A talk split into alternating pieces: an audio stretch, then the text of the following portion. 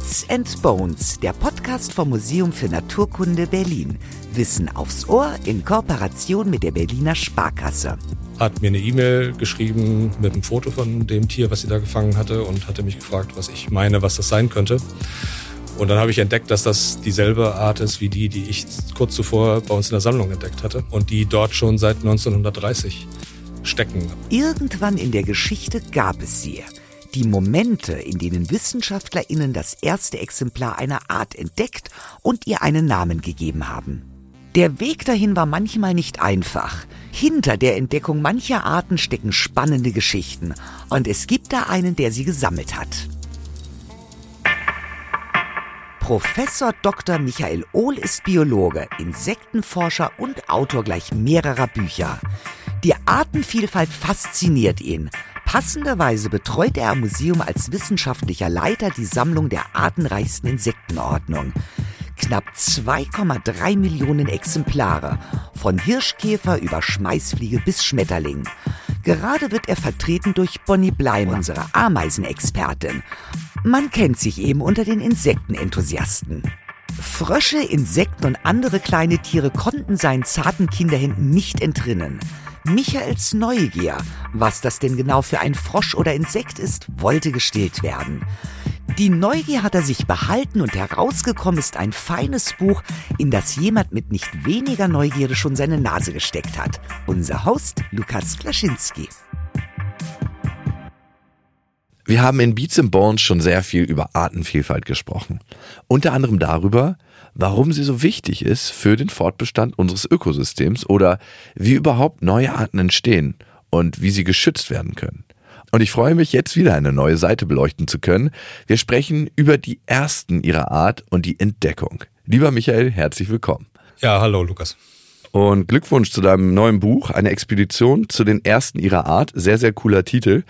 Heißt das, du hast in deiner Laufbahn auch schon neue Arten entdeckt oder noch nicht? Doch, das Entdecken von neuen Insektenarten in meinem Fall gehört so ein bisschen zu meinem Alltagsgeschäft dazu. Also ich habe schon ein paar Dutzend neue Wespenarten besonders entdeckt. Die Monsterwespe ist auch von dir, ne? Genau, die Monsterwespe, wie sie so ein bisschen popularisiert wurde in der, in der Presse natürlich besonders. Also so haben wir sie nicht selber genannt. Das ist eine Entdeckung von mir. Okay, wie heißt die Monsterwespe denn wirklich? Megalara garuda ist der wissenschaftliche Name. Ihr selbst haben wir jetzt keinen populären Namen gegeben. Das wurde dann so ein bisschen zum Selbstläufer. Okay, aber ist ja wahrscheinlich nicht schlecht für die Popularität von der Monsterwespe oder von der Megalara garuda. Garuda. Garuda. Gut. Wie groß ist denn, ich nenne sie jetzt mal Monsterwespe, die Monsterwespe? Klingt vielleicht nicht so, so dolle, aber vier Zentimeter an die vier Zentimeter Körperlänge haben, die, haben die Männchen. Zum Vergleich eine europäische Hornisse, die man ja kennt und mhm. die man schon als recht groß wahrnimmt. Die hat ungefähr so zweieinhalb Zentimeter, also das ist schon ein ordentlicher Brummer. Wow. Und wo lebt die oder wo hat die gelebt? Na, die lebt auf Sulawesi, auf der indonesischen Insel Sulawesi und nur dort ist sie bislang auch gefangen worden und wird bis heute auch gefangen. Also sie, sie existiert dort weiterhin. Für dich als Forscher ist das ein besonderer Moment, eine neue Art zu beschreiben?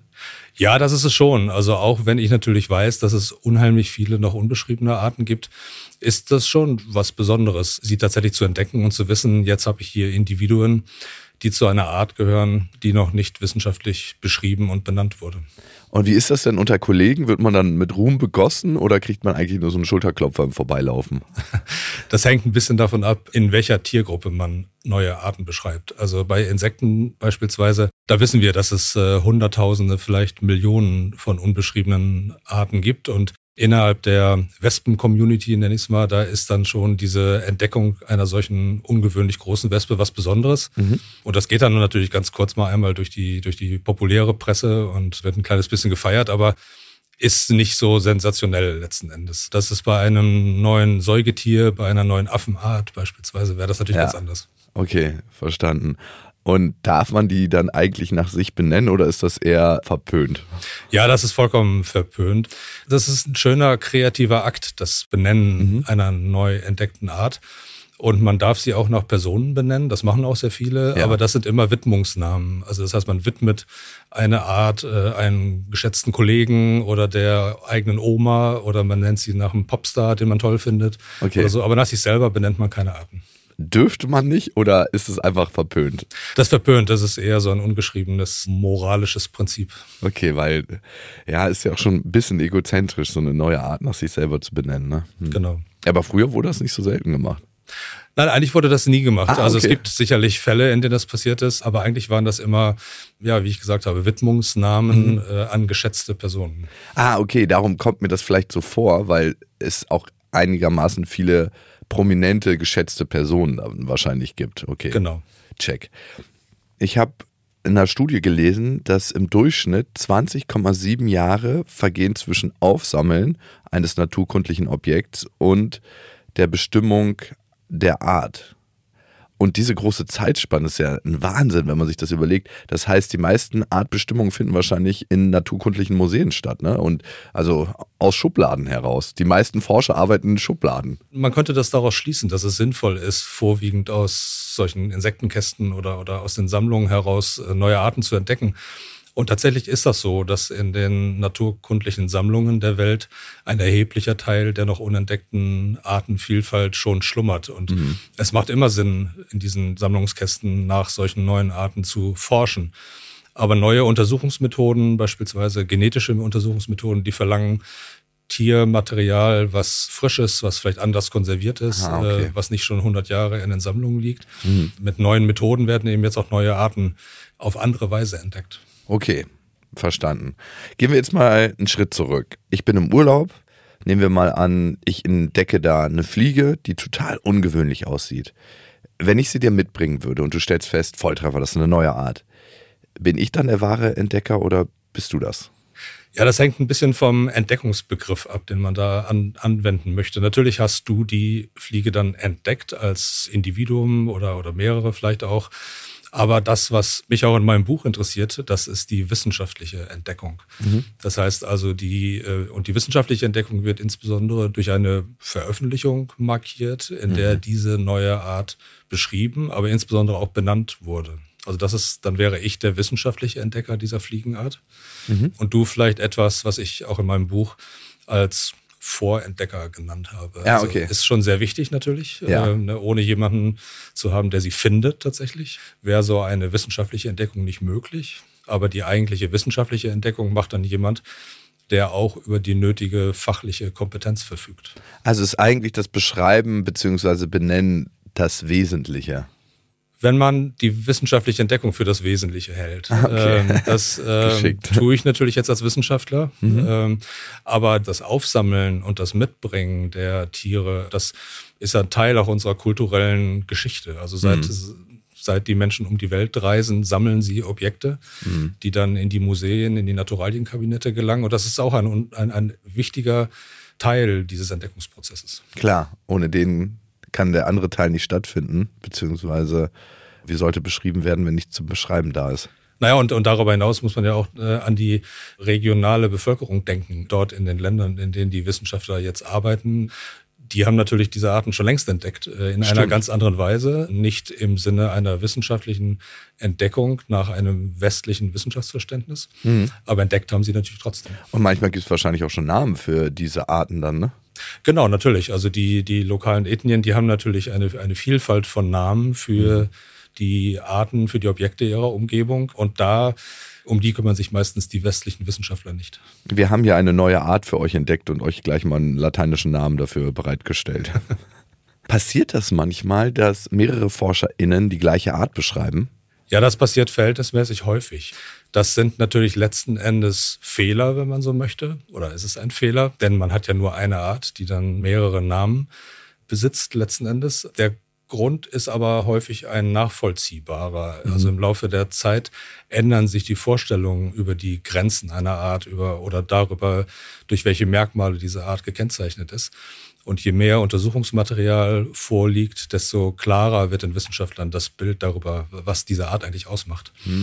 Und dann kann es eben passieren, dass aus dem Variabilitätsspektrum, wenn man so möchte, äh, also aus dem Spektrum der Merkmale, die so eine Art besitzt, ein Wissenschaftler vom einen Ende dieses Spektrums eine Art beschrieben hat, eine vermeintliche, und der andere vom anderen Ende.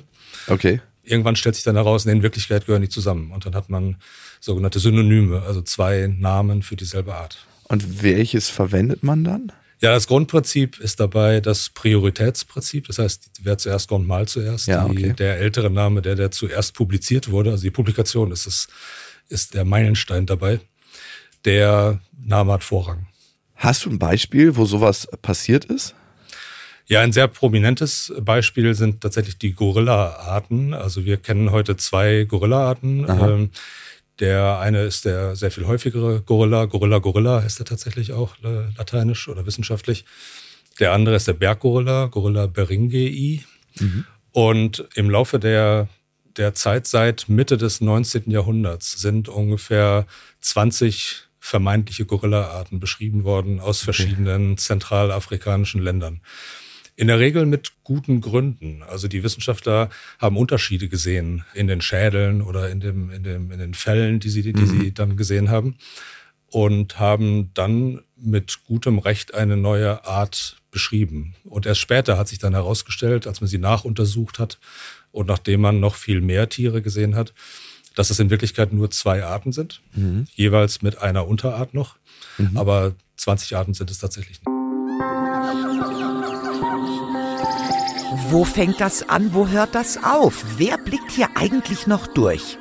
Das hat sich wohl der schwedische Naturforscher Karl Linné gefragt und hat prompt losgelegt, diese überbordende Vielfalt der Natur irgendwie einzufangen und auf Papier zu bringen. 1735 war es dann soweit und er hat die erste Auflage von Systema Natural herausgebracht.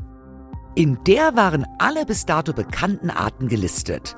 Das Ordnungssystem, das Linné dazu entwickelt hat, das Verwenden von Klasse, Ordnung, Gattung, Art und Varietät, dient WissenschaftlerInnen heute noch als Grundlage für die Einteilung der Arten. Durch Linné wurden die Dinge quasi zum ersten Mal beim Namen genannt. Und wenn eure Künstlerseelen da jetzt schon etwas bluten und ihr euch fragt, wo bei all der Ordnung und Systematik denn da noch Kreativität herrschen soll, Aufatmen. Es gibt eine Liste mit abgespaceden Artnamen. Michael hatte ja schon erwähnt, bei der Artbeschreibung, der letzten Stufe in der Systematik, gibt es noch einige Freiheiten. Wie wär's mit der Schmetterlingsart Neopalpa Donald Trumpy oder die Käfer Agrat Schwarzeneggeri und Trigonopterus Chewbacca?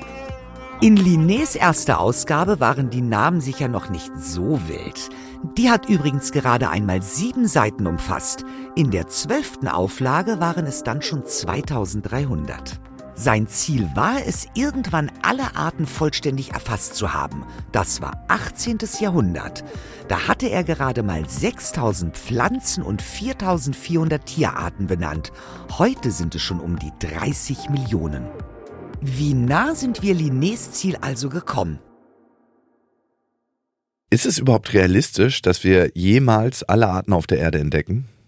In der Theorie ist es natürlich denkbar, aber das hat viele technische Probleme. Viele der noch nicht entdeckten Organismen sind winzig klein. Hm. Sie leben vielleicht zum Beispiel in im Sandlückensystem der Tiefsee. Mhm. Und die Tiefsee ist technisch unheimlich schwierig zugänglich. Also man kommt kaum ran. Ah ja, okay. Ähm, und muss einen großen Aufwand betreiben, diese mikroskopischen Organismen dann zu untersuchen und zu entdecken oder Parasiten oder dergleichen. Also viele, viele Arten wird man vielleicht niemals finden können, mhm. alleine, äh, geschweige denn beschreiben. Aber das große Ziel des sogenannten Linnéischen Programms, also die Entdeckung aller Arten der Erde, mhm. steht trotzdem im Raum. Und mhm. die Wissenschaftler der Welt, die versuchen eben genau das auch irgendwie zu erreichen. Ja, und die Menschen arbeiten ja von beiden Seiten. Einmal Ausrottung von vielen Arten und dann braucht man nicht so viel entdecken und dann entdecken wir Jahr für Jahr mehr Arten, ne? Weil die technischen Möglichkeiten immer größer werden. Ja, genau. Und das ist auch der Grund, warum sich die Artenentdecker beeilen müssen, weil eben die Aussterberate so hoch ist und die Arten wahrscheinlich, soweit wir das wissen, schneller aussterben, als wir sie entdecken können.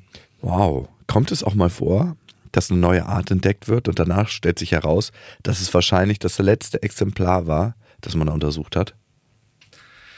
Das ist auch in der Theorie denkbar. Bei Insekten beispielsweise ist der Nachweis eines wirklichen Aussterbens sehr schwer zu führen, weil mhm. die sind klein, die leben versteckt. Ähm, es ist sehr schwer positiv nachzuweisen, ob eine Art tatsächlich ausgestorben ist.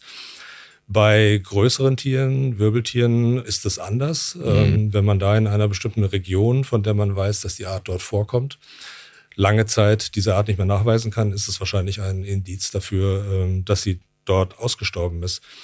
Und manche neue Entdeckungen von großen Arten, zum Beispiel ein vietnamesisches Waldrind, mhm. ist erst in den 90er Jahren entdeckt worden. Ähm, okay. Anhand, ursprünglich anhand von, von Hörnern, mhm. äh, die, man, die man auf einem Markt gefunden hat. Und dieses Rind galt einige Zeit lang auch als ausgestorben. Inzwischen sind einige lebende Tiere auch beobachtet worden und einige sind auch in Gefangenschaft gehalten worden. Aber die Populationen sind so klein, mhm. dass nicht klar ist, ob diese Art tatsächlich überleben wird. Mhm. Wenn jetzt nur wenige Exemplare gefunden werden, spricht das dann automatisch für die Seltenheit beziehungsweise sogar für den Gefährdungsstatus? Tatsächlich muss man das so ein bisschen unterscheiden. Selten und selten gefangen. Also wir haben ah. ja doch auch einen anderen Blick auf die Natur als die Natur auf sich selber. Mhm. Und manche der Arten führen eine so versteckte Lebensweise, die wir vielleicht gar nicht kennen oder die für uns nicht zugänglich ist. So ein schönes Beispiel, was ich in meinem Buch hatte, so eine besondere Art von Ameisenjungfer. Das mhm. Ameisenjungfern, die gehören zu den Netzflüglern, also den Insekten. Und das sind die erwachsenen Tiere des Ameisenlöwen, den viele kennen, die mhm. so einen Trichter im Sand bauen und ja. äh, unten drin sitzen. Und diese Ameisen Jungfernart Pseudimaris heißt die, die wurde mal Anfang des 20. Jahrhunderts im Iran gefangen, anhand von zwei mhm. Exemplaren. Und danach nie wieder, bis heute nicht. Also man kann, man kennt nur wow. diese beiden Exemplare. Seit fast 100 Jahren ist die nicht wieder entdeckt worden. Und dann in den, vor wenigen Jahren erst wurde eine zweite Art entdeckt in Marokko, also ein paar tausend Kilometer weiter entfernt. Und die wurde durch Zufall entdeckt als Schmetterlingssammler im Hochsommer dort in Marokko waren, wo normalerweise mhm. kein Wissenschaftler hinfährt, weil es zu trocken und zu heiß ist. Da machen die Tiere auch eine Sommerruhe, einfach wegen der extremen Hitze und der Trockenheit. Ja. Und da sammelt dann keiner oder sammeln nur sehr wenige dort. Und die scheint ein sehr kurzes Flugfenster zu haben, in der sie aktiv ist, diese mhm. Art, und ausgerechnet in dieser extrem heißen Zeit des Sommers. Das heißt, die, es gibt sie dort, wahrscheinlich regelmäßig, ah. aber die Wissenschaftler haben sie bislang nicht entdecken können, weil zu der Zeit keiner dort gesammelt hat. Ja, das ist lustig, so eine Zufälle. Und da kam es mal anders. Ich durfte mir draußen gerade schon mal dein Buch angucken, Expedition zu den ersten ihrer Art. Das ist super schön aufgemacht. Das kommt sehr wertig daher mit vielen schönen Illustrationen und auch Fotos in Farbdruck. Also es ist wirklich ein sehr, sehr wertiges Werk. Wie bist du eigentlich an die Geschichten in deinem Buch gekommen? Ja, ich interessiere mich schon sehr lange dafür, auch aus meiner wissenschaftlichen Alltagspraxis heraus, wie Arten beschrieben werden und was dort eigentlich wirklich passiert. Also wie so ein Entdeckungs- und Beschreibungsprozess funktioniert, mhm. auch von der theoretischen Seite, aber auch von der praktischen Seite des Sammelns und der Expeditionen. Und im Laufe meiner wissenschaftlichen Tätigkeit stolper ich immer wieder über, über spannende Geschichten, die ich dann aufgeschrieben habe oder mir gemerkt habe. Mhm. Und einige der der Geschichten in meinem Buch sind auch sehr bekannt und schon sehr häufig erzählt worden. Die Entdeckung des Quastenflossers zum Beispiel. Ich versuche das Ganze in meinem Buch so ein bisschen von der anderen Seite zu erzählen als bisher, nämlich aus der Perspektive der Beschreiber tatsächlich. Also die wissenschaftliche Entdeckung in Form einer Benennung steht in meinen Geschichten im, im Mittelpunkt. Mhm. So habe ich so ein bisschen die Perspektive auch geändert und habe versucht darzustellen, wie es tatsächlich zu diesen Beschreibungen gekommen ist. Den Quastenflosser, den du gerade angesprochen hast, was ist das Besondere an ihm? Also für NichtbiologInnen. Ja, der Quastenflosser ist auch schon so, wenn man ihn sieht, ein ziemlich imposantes äh, Tier. Das ist ein Knochenfisch, der ordentlich groß sein kann, bis zu zwei Meter und wow. bis zu 100 Kilo wiegen kann. Der ist jetzt so einen knöchernden gepanzerten Kopf und hat Flossen, so fleischige Flossen, die mhm. auch in ihrem inneren Aufbau ein bisschen an die Extremitäten von Landwirbeltieren erinnern. Ah. Und das Besondere am Quastenflosser ist, dass der schon sehr lange durch sehr viele verschiedene Arten fossil bekannt gewesen ist. Das heißt, es gibt sehr alte Fossilien, die immer wieder gefunden werden und nach vor 70 Millionen Jahren bricht dieser Fossilbefund ab. Also das heißt, man dachte bislang, dass vor 70 Millionen Jahren die Quastenflosser ausgestorben sind. Mhm. Und als dann in den 30er Jahren des letzten Jahrhunderts, 1930er Jahren, ein, ein lebender Quastenflosser gefunden wurde, mhm. war das eine Riesensensation. Warum ist dieses Tier so wichtig? Ist es so eine Art Bindeglied zwischen Fisch und Landwirbeltier? Also ein Bindeglied würde man jetzt aus zoologischer Sicht nicht sagen. Okay. Sondern es ist tatsächlich in seiner Anatomie, in seinem, in seinem Äußeren, spricht vieles dafür, dass die nächsten Verwandten der Landwirbeltiere, also die dann an Land gegangen sind, Ah. ähm, mit diesen Quastenflossern nah verwandt sind. Ah, okay. Ist der Quastenflosser dann sowas wie der Archaeopteryx unter den Dinos? Also wenn man jetzt daran denkt, dass die Arten, die nach ihm gekommen sind, an Land gegangen sind tatsächlich? Oder äh, kann man das nicht vergleichen? Ja, man kann das nicht so richtig vergleichen. Also der Quastenflosser hat natürlich für das Verständnis der Evolution der Landwirbeltiere vielleicht eine ähnlich große Bedeutung wie der Archaeopteryx für die Evolution der Vögel. Aber der entscheidende Unterschied ist eben, dass der Quastenflosser manchmal als lebendes Fossil bezeichnet wird, ist. Ähm, Das heißt, es gibt ihn ja noch heute. Ja. Und diese Merkmale, die man aus dem Fossilbefund kennt, sind bis heute konserviert worden. Also manchmal wird so populär auch gesagt, der Quastenflosser, auch die heute lebenden Quastenflosser seien irgendwie Vorfahren der Landwirbeltiere.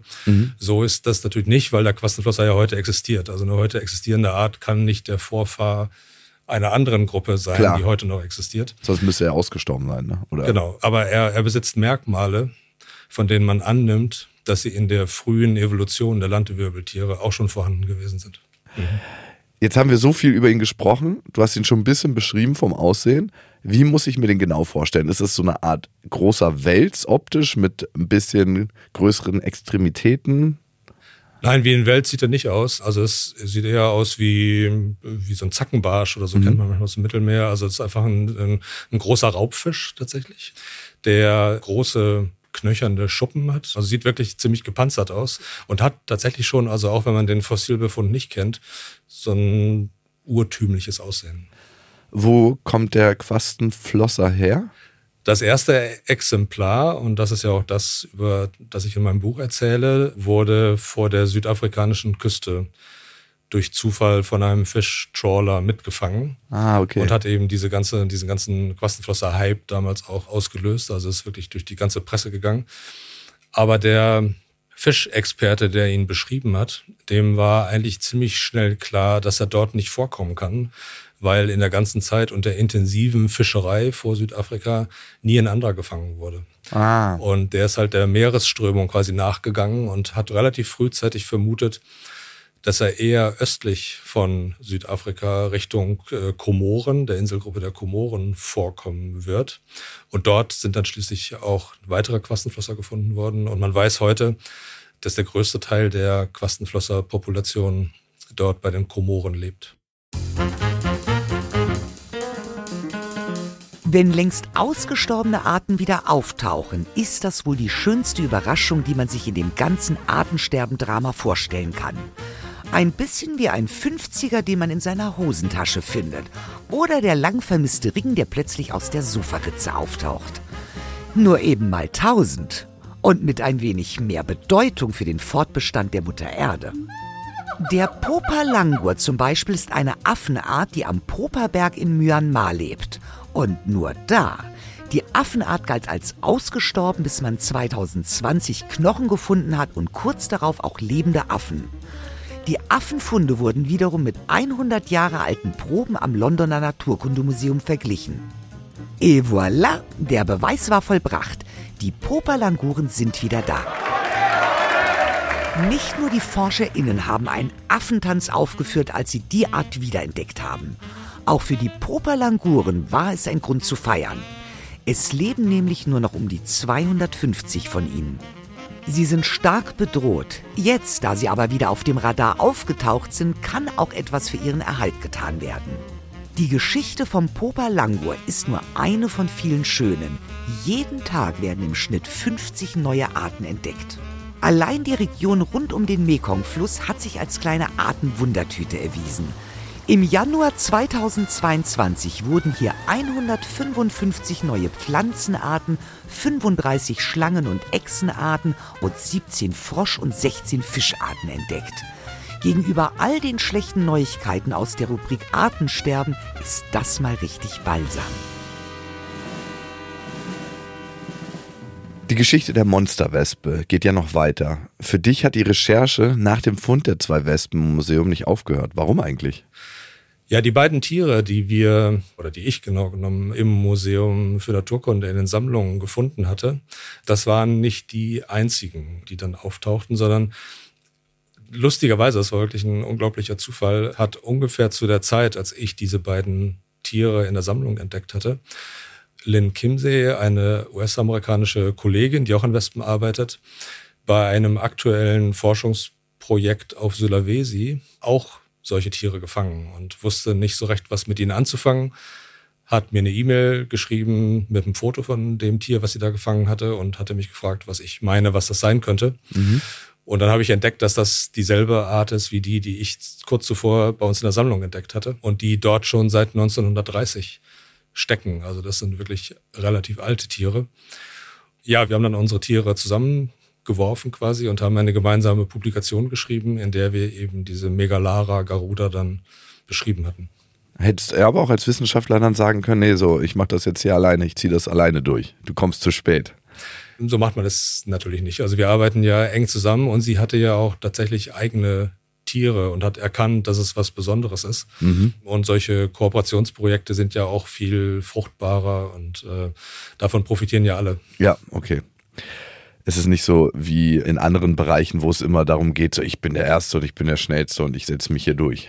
Na, manchmal gibt es das schon. Also es werden ja bei den ganzen Aktivitäten der Artenbeschreiber, der Taxonomen weltweit, gibt es natürlich welche, die im selben Gebiet arbeiten, sich mit denselben Tieren befassen und manchmal werden dabei Entdeckungen gemacht, bei denen man dann schon auch denkt, ja, ich sollte mich jetzt beeilen und mhm. möglichst schnell die Publikation schreiben bevor ein anderer dieselbe Art auch entdeckt. Was hat es mit dem Sammler Gerd Heinrich bei dieser Geschichte auf sich? Ja, diese beiden Tiere ähm, der Monsterwespe, die ich bei uns im Museum entdeckt hatte, die hatte der Zoologe Gerd Heinrich 1930 auf Sulawesi gesammelt. Und Gerd Heinrich war zu seiner Zeit ein ziemlich bekannter Ornithologe, also ein mhm. Vogelkundler und auch ein Entomologe, der sich mit Schlupfwespen beschäftigt hat. Und Gerd Heinrich ist von zwei der führenden Ornithologen ihrer Zeit, nämlich von Erwin Stresemann vom Museum für Naturkunde und einem Herrn namens Sanford aus dem mhm. American Museum of Natural History in New York, nach Sulawesi geschickt worden, 1930, okay. um dort eine bestimmte Rallenart zu fangen. Rallen sind Wasservögel. Ähm, das Blässhuhn zum Beispiel kennt man hier von den Berliner ja. Teichen, äh, dieses, dieses kleine schwarze Vogel mit der, mhm. mit der weißen Blässe. Und der Sanford aus New York, der war ein großer Rallenfreund und Experte und mhm. der wollte, der wusste, dass es auf Sulawesi eine, eine Rallenart gibt. Aramidopsis platini heißt die. Und von der waren bislang nur zwei Exemplare bekannt. Und er wollte partout auch Exemplare dieser seltenen Rallenart für das Museum in New York haben und hat dem Gerd Heinrich Geld gegeben, um ein Jahr lang auf Sulawesi Vögel zu schießen. Also es wurde vertraglich vereinbart, dass er mindestens 3000 Vogelbälge mitbringen würde, also 3000 wow. geschossene und präparierte Vögel, aber mit dem großen Ziel, diese Rallenart zu finden.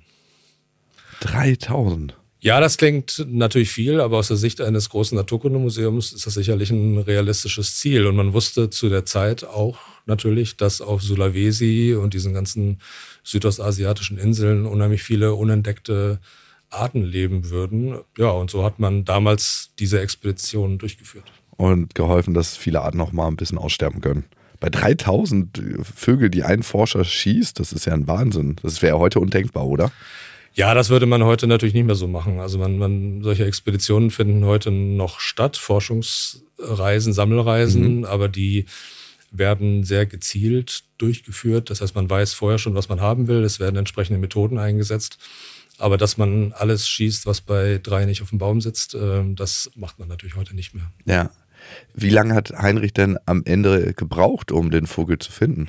Ja, er hat da ein spannendes Buch drüber geschrieben und er hat sich also mit seiner Frau und seiner Schwägerin zusammen, die das Vogelpräparieren gelernt hatten, ja. ein Jahr lang, so wie es vereinbart war, durch die dornigen Sümpfe von Sulawesi geschlagen und in, in, äh, auf kalten, feuchten Bergen im, im Regenwald äh, gelebt und hat einfach diese Ralle nicht gefunden. Und nach einem Jahr wollte er aufgeben und dann hat der Sandford aus New York aber nochmal Geld locker gemacht und hat gesagt, äh, halte durch, du findest die Ralle garantiert und die Grundannahme war anfänglich, dass diese Rallenart in den Bergen vorkommt. Ah. Und je länger er dort gesucht hat, desto größer wurden die Zweifel, ob die Art dort wirklich vorkommt. Und er mhm. hat dann schließlich angefangen, in den, in den Küstensümpfen von Sulawesi zu suchen.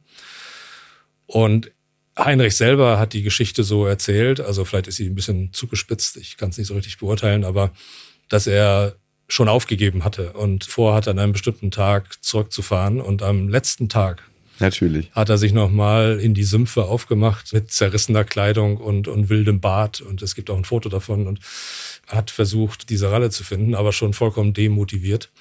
Und hat sie dann tatsächlich aber gefunden und hat sie geschossen und hatte dann endlich diese heiß begehrte Rallenart. Das, wofür er losgeschickt wurde. Genau. Das klingt alles ziemlich abenteuerlich und aufregend. Was hat das mit dem heutigen Entdecken von Arten noch zu tun, wie damals Arten entdeckt wurden? Also ich glaube, so wird das heutzutage nicht mehr gemacht, ne? Nein, also ganz so macht man das natürlich nicht mehr. Also es werden heute noch weiterhin sehr viele Arten entdeckt und viele mhm. leben in unzugänglichen Regionen der Erde. Also das sind dann schon auch abenteuerliche Expeditionen, aber Sie werden in der Regel in größeren Gruppen gemacht. Das heißt, man, man geht Kooperationen ein mit anderen Wissenschaftlern, die an denselben oder anderen Arten arbeiten. Insbesondere nimmt man auch oder geht man Kooperationen ein mit den dortigen Wissenschaftlern, mit den dortigen Universitäten und Naturkundemuseen. Also das sind eher internationale Kooperationen, bei denen man gezielt versucht, bestimmte Forschungsprojekte zu bearbeiten. Mhm. Also wie gesagt, so dieses unsystematische Sammeln, das macht man eigentlich nicht mehr, sondern man versucht ganz spezifische Fragen zur Biodiversität einer bestimmten Region zu beantworten. Mhm. Das klingt jetzt vielleicht ein bisschen verdrossen, aber gerade in Anbetracht des Artensterbens, warum sollte man noch auf die Suche nach neuen Arten gehen? Sollte man die Zeit nicht mehr in den Schutz der bestehenden investieren?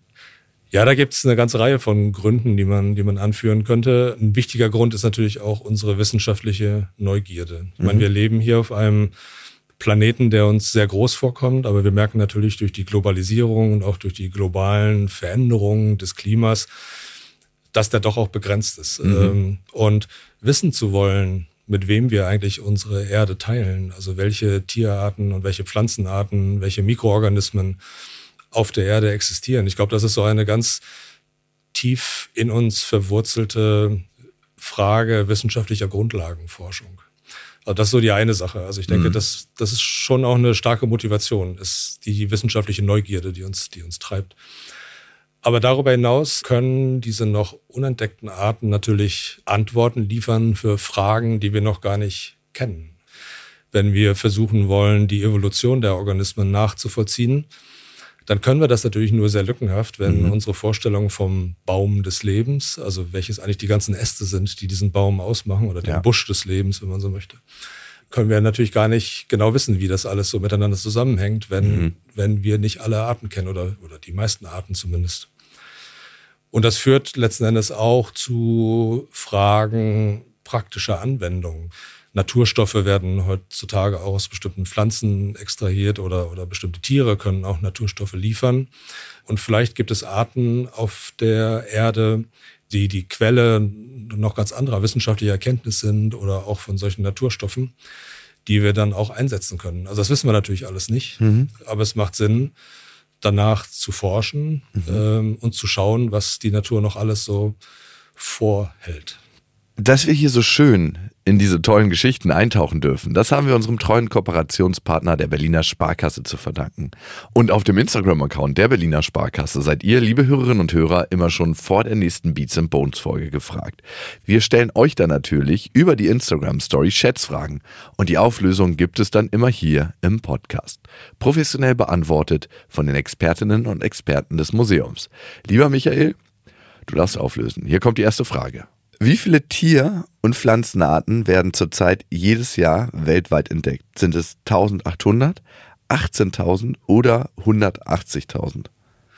Ja, es sind 18.000 Arten, die jedes Jahr entdeckt werden von allen Wissenschaftlern der Welt zusammen. Jede dieser 18.000 Arten wird halt beschrieben und benannt. Also das sind äh, Sachen, die man nachvollziehen kann, weil sie publiziert sind. Mhm. Und diese Zahl ist erstaunlicherweise ziemlich konstant. Also diese 18.000 ist tatsächlich so die durchschnittliche Entdeckungsrate, die schon seit einigen Jahren zu beobachten ist.